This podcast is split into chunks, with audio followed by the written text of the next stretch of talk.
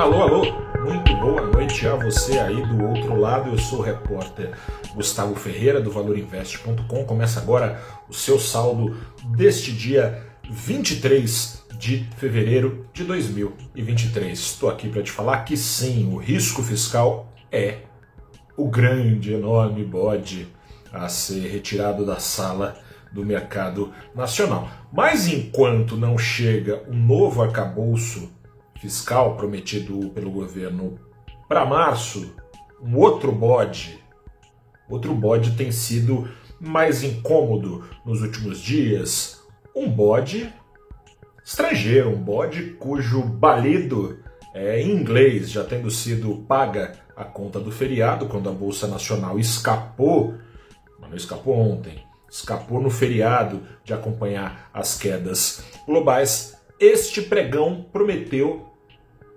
retomada nos seus primeiros instantes, mas dados vindos dos Estados Unidos ofereceram percepções mistas. Passada a empolgação inicial que trazia forte retomada, o apetite estrangeiro murchou, mas no fim do dia já aparecia de leve outra vez exposto à mesma bipolaridade do fluxo internacional de investidores, o principal índice da Bolsa do Brasil virou e desvirou, tal e qual seus pares americanos. O Ibovespa disparou de cara 1,4% para depois cair 0,4%, ficar quase o dia todo no negativo e nas horas finais embicar de volta para cima, teve uma alta de 0,4% no fechamento. O preço do dólar, sem que o bode brasileiro fedesse demais, caiu o dia todo, fechou em baixa de 0,7% aos R$ 5,14.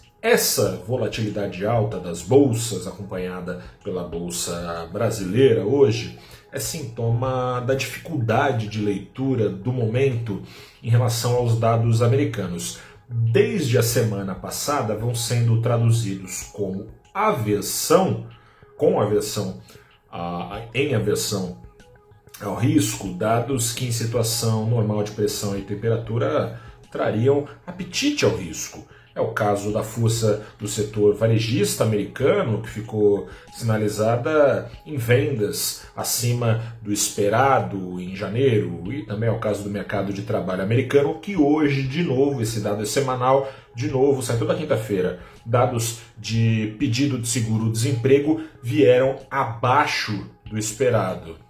São dados que normalmente seriam lidos com empolgação, não é o caso. Quanto mais fortes o consumo e o rally de salários, mais demora para a inflação americana ceder da atual faixa dos 6% à meta de 2% ao ano.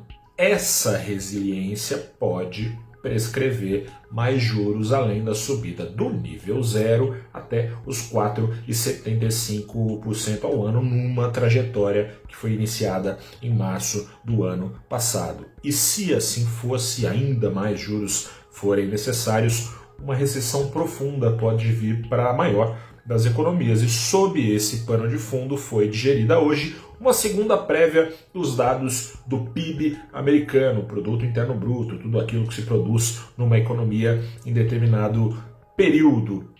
A alta do PIB do quarto trimestre foi de 2,7%, abaixo da expectativa dos 2,9% que eram esperados. Por um lado, esse dado que é de PIB menor trouxe alguma animação, porque perde força a perspectiva de ainda mais agressividade do Banco Central americano. Por outro lado, vamos convenhamos, quer dizer que a maior das economias está crescendo menos, desacelera mais do que já se sabia que desacelerava.